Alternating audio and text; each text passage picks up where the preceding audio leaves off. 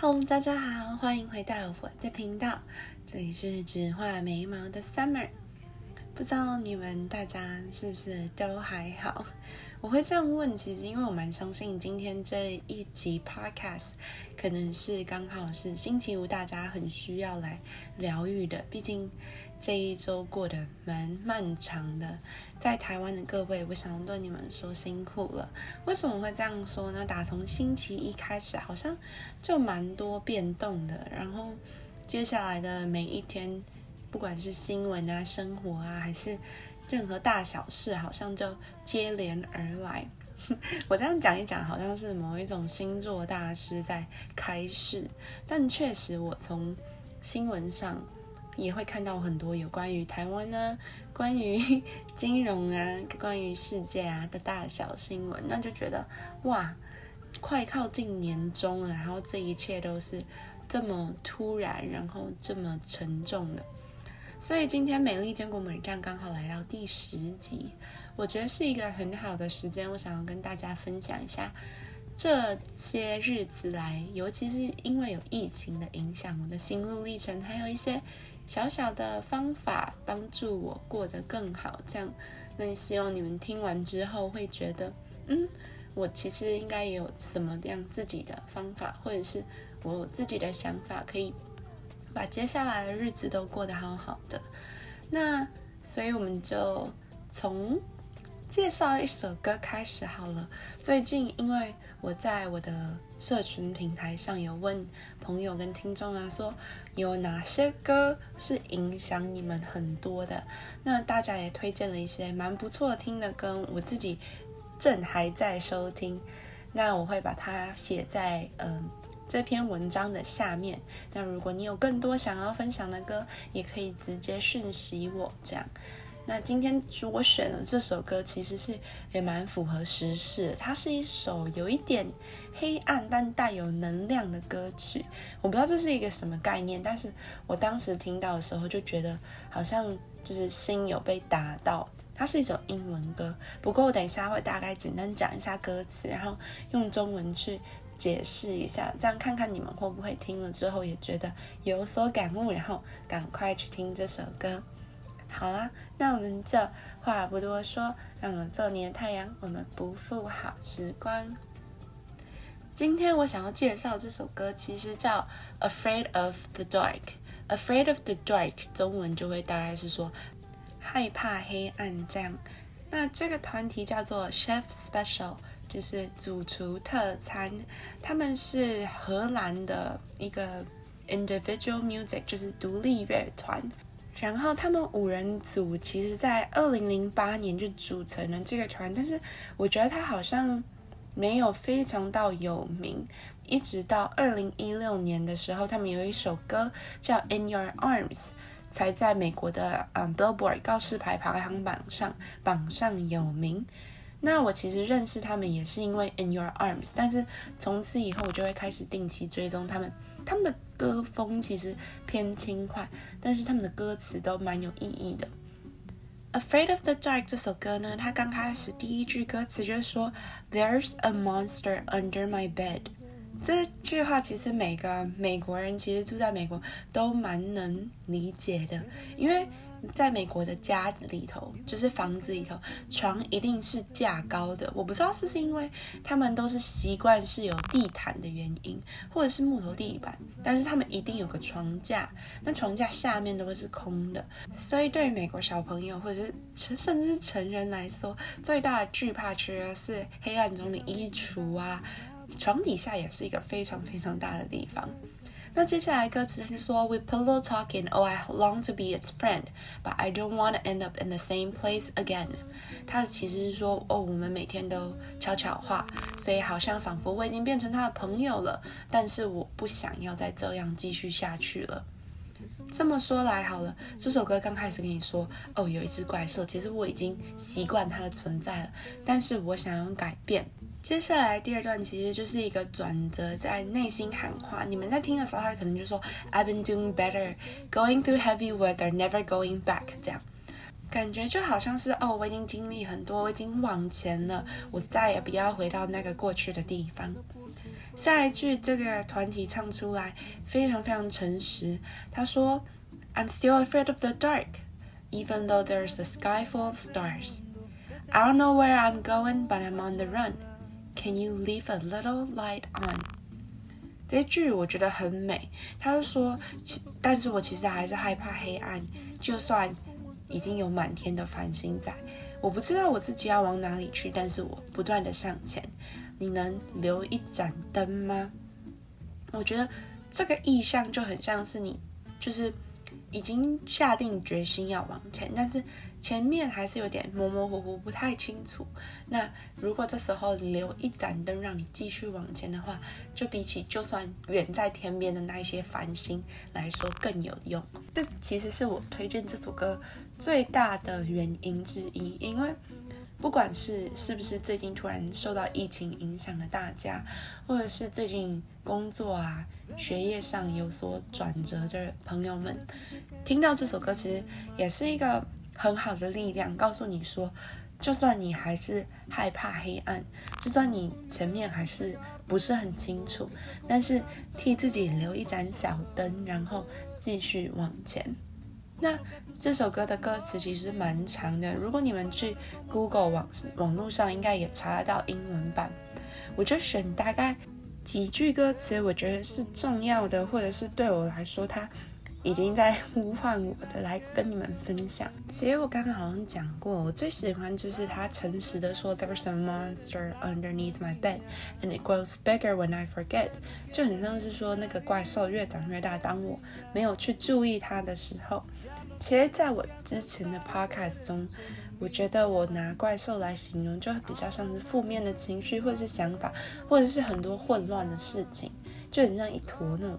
黑烟不一定是要具体什么让你觉得很恐惧的怪兽，就比较像是一坨灰尘，或哎不是灰尘，就是一个大大的东西会把你包覆，然后最后就是吃掉这样。这是我在听这首歌的时候的想法。那其实我自己也会去听一很多很多遍。那刚开始可能是听旋律、听节奏，但是最后听到歌词之后，就会进到心里，会觉得哇。其实这这首歌可以套用在好多好多地方。那今天分享就希望你们就是觉得彷徨或者是觉得累的时候，去听一下这首歌，然后自己帮自己 leave a little light on，就是为自己留一盏小灯。就算这样小灯不是那种金碧辉煌的水晶吊灯，但是它也是可以支持你继续在这个混乱中下去的动力。嗯，大家一起加油！那讲完了这首歌，我今天就刚好继续来分享一下，因为疫情嘛，最近台湾真的是非常的紧张。那我也相信大家也都或许非常的感受到这种不知道下一步会是什么的恐慌。那时间追溯到去年疫情在美国爆发的时候，其实我们已经受到好几波的连续封城。什么叫封城呢？就是因为美国地方很大，所以我们采用是联邦政府制。其实总统是没有直接权力会管辖到我们所居住的地方，而是州长，就是州政府来管辖。那那时候其实因为疫情爆发太快速，然后州政府就马上要做出行动，他就下令封城。所谓的封城，就是除了超市跟药妆店以外，所有的行业都不能开业。这些所有其他行业，包含餐厅、银行、电影院、健身房、图书馆、学校，然后所有你想得到叫 non-essential business，就是非必要的行业都没有开启。然后这样持续了两周，所有人都被下令要待在家里，然后我们有宵禁这样。那那时候我记得印象非常非常深刻，因为平常我是有在去超市买菜，然后逛街的人。那一天一收到这个通知，因为每个人手机就马上收到这个通知，我就到家里附近的超市要去买一些必需品。那那时候我就发现所有的东西都没有货，就是架上所有东西都空，就是跟嗯。雪灾就是下大雪，雪灾来的时候情形很像，更像是那种僵尸要来之前末日，你知道那些东西都已经卖光光，就是包含卫生纸、罐头，然后冷冻披萨，甚至是啤酒，然后你能想到的东西，超市几乎是一扫而空。然后那些人要补货，其实都已经来不及，就直接放在走道上，然后民众就直接去抢。购物车的话，是一一个人是推两大车，这样满满的。因为大家可能没有受到封城的这种经验过，那大家就会非常非常紧张。那看到这样，其实我也很紧张。但是除了紧张以外，我也不能做什么啊，因为大家都在抢。那如果我就会觉得，如果我不抢的话，是不是就会要饿死？怎么样？后来发现其实不是这样，因为封城的话，其实物资会还是有，然后只是变得比较慢。是说你也不需要去抢大概三个月份的卫生纸，除非你每天可能要大便五次这样，就是 high demand 是高使用度的人才需要。然后就大家养成了一个囤货的习惯嘛。毕竟虽然我能理解，就是他们要减少出去外面的次数，但是。其实那时候美国跟台湾现在情况比较不一样的是，那时候大家比较没有戴口罩的意识。我非常记得，就是疫情刚爆发之前，就是已经爆发的最刚开始时间，美国人还是觉得生病的人才要戴口罩，然后戴口罩的人就是生病的人。我不知道这样合不合理，因为是说戴口罩可以保护别人。但更可能可以保护自己，但是他们就拒绝戴口罩，所以这也是造成他们要恐慌性囤货的主要原因。因为你出门，你不知道你会不会是安全的。所以我在看到台湾的新闻之后，我其实觉得大家可以减少囤货的这种恐惧吗？因为我相信。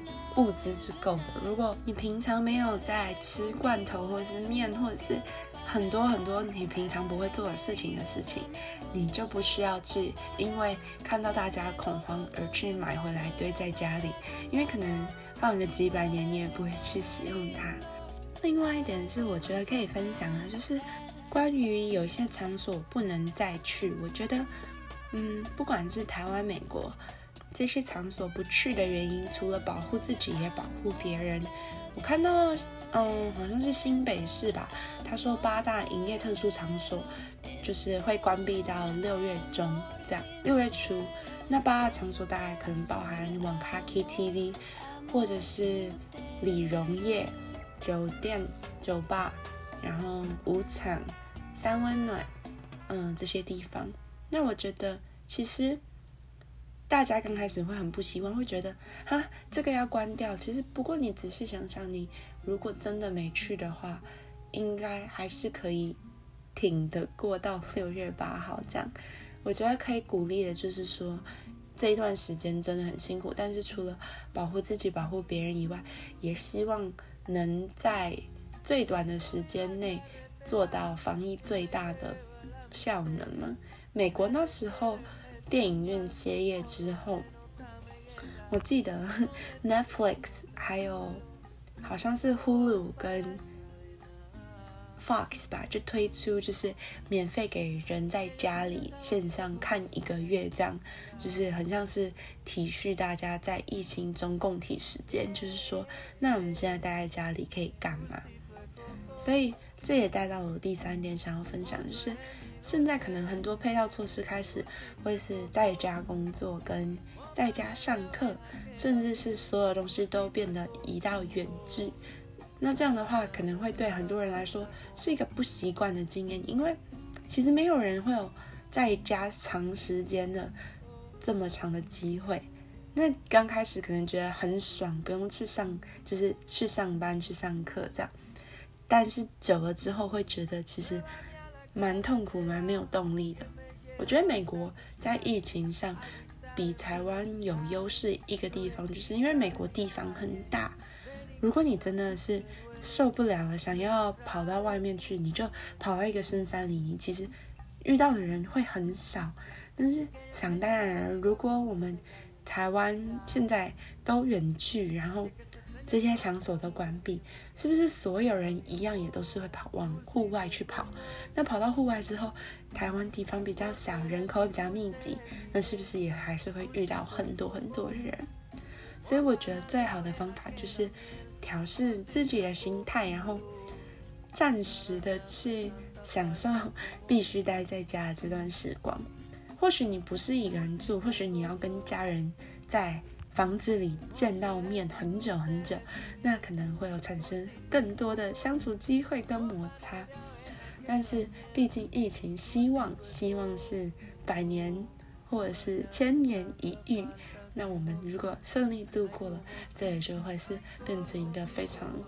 奇特的经验，说不定只是你会跟你的子孙说，那时候我曾经待在家里两个星期，然后没有出门。我记得那时候刚封城下令开始，其实我们封城封了三波，所以是强制不能出门，大概一个半月，就是强制，就是真的就是不能让你出门。那那时候其实大家也不敢出门，因为。因为美国没有戴口罩的习惯，你不知道是敌是友，然后 他们也没有像台湾一样有足迹追踪，你根本不知道哪些确诊是确诊病患，哪些人到过了哪里，所以你就会有一句话，好像是某个电影的名称叫“别相信任何人”，我觉得真的是非常非常正确的写照。那时候其实一刚开始，我心情真的很不好，我会觉得天哪，我接下来该怎么办？那所有的计划都被打乱，然后就也有点手足无措，所以我就每一天决定要找一件值得记录的事情，然后记起来。我 day one 就是第一天的时候，我就会想，哦，today is day one，今天是封城日记的第一天。那我可能烤了一个蛋糕或者是什么的，那时候物资非常的。珍贵，所以不能太常 烘焙。那时候烤了一个蛋糕就值得纪念。那 day two 好像是我记得有人来我家公寓洗窗子。那我的公寓比较高楼层，那时候我们就把所有窗帘放下，就看到有一个人影，因为他吊钢索在窗子外面 这样擦拭，我就很觉得很像皮影戏。那这就度过了 day two。然后 day three 我好像做了一百五十个仰卧起坐。这样子不知不觉就已经到了十四天之后，我觉得哇，其实每一天每一天我都有做出一些些小小不一样的事情，除了把功课跟就是工作做完以外，我还是有好好的过日子。那这样对我来说，其实就不会是那么痛苦的一件事情。疫情的影响，你可能会有很长一段时间不能见到你想见的人。或者是很长一段时间你不会看到口罩下那个人的表情，那这一定又是大家觉得很痛苦的地方。很多甚至很多地方不能去，然后也不太能做自己。但是想到如果这是为了自己跟为了别人，其实我觉得大家都会愿意这么做。最后一点，其实我觉得可以鼓起勇气做的事，可能就是打疫苗嘛。我其实收到蛮多。朋友跟听众跟我说：“哎，那你打疫苗了没？”其实我在三月的时候就已经接种疫苗。虽然美国的疫苗品牌跟台湾不太一样，那台湾的疫苗听说是蛮多人有所疑虑，但是我觉得如果身体允许的状况下去打疫苗会是比较好的防御。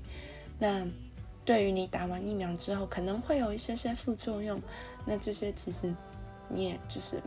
要挺过去嘛？那时候其实我自己打疫苗的经验是算蛮顺利的。我打的疫苗是 Pfizer，Pfizer 台湾好像没有进，是叫辉瑞疫苗。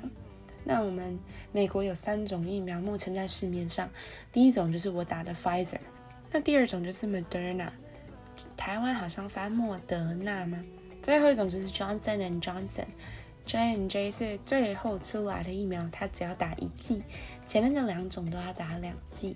那我四周有很多朋友跟同学，每个人都打不一样的，那每个人其实对于疫苗所产生的反应也不太一样。如果不讲我自己的话，因为我自己我可能觉得跟身体素质有关，然后还有就是运动习惯跟饮食，应该是饮水状态。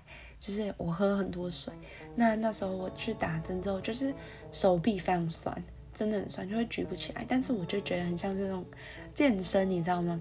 健身你做很多组之后那种酸爽，但是不爽就是酸。我大概酸了一天，就是打完之后就觉得麻麻了，之后回家睡觉就超酸，但是还可以。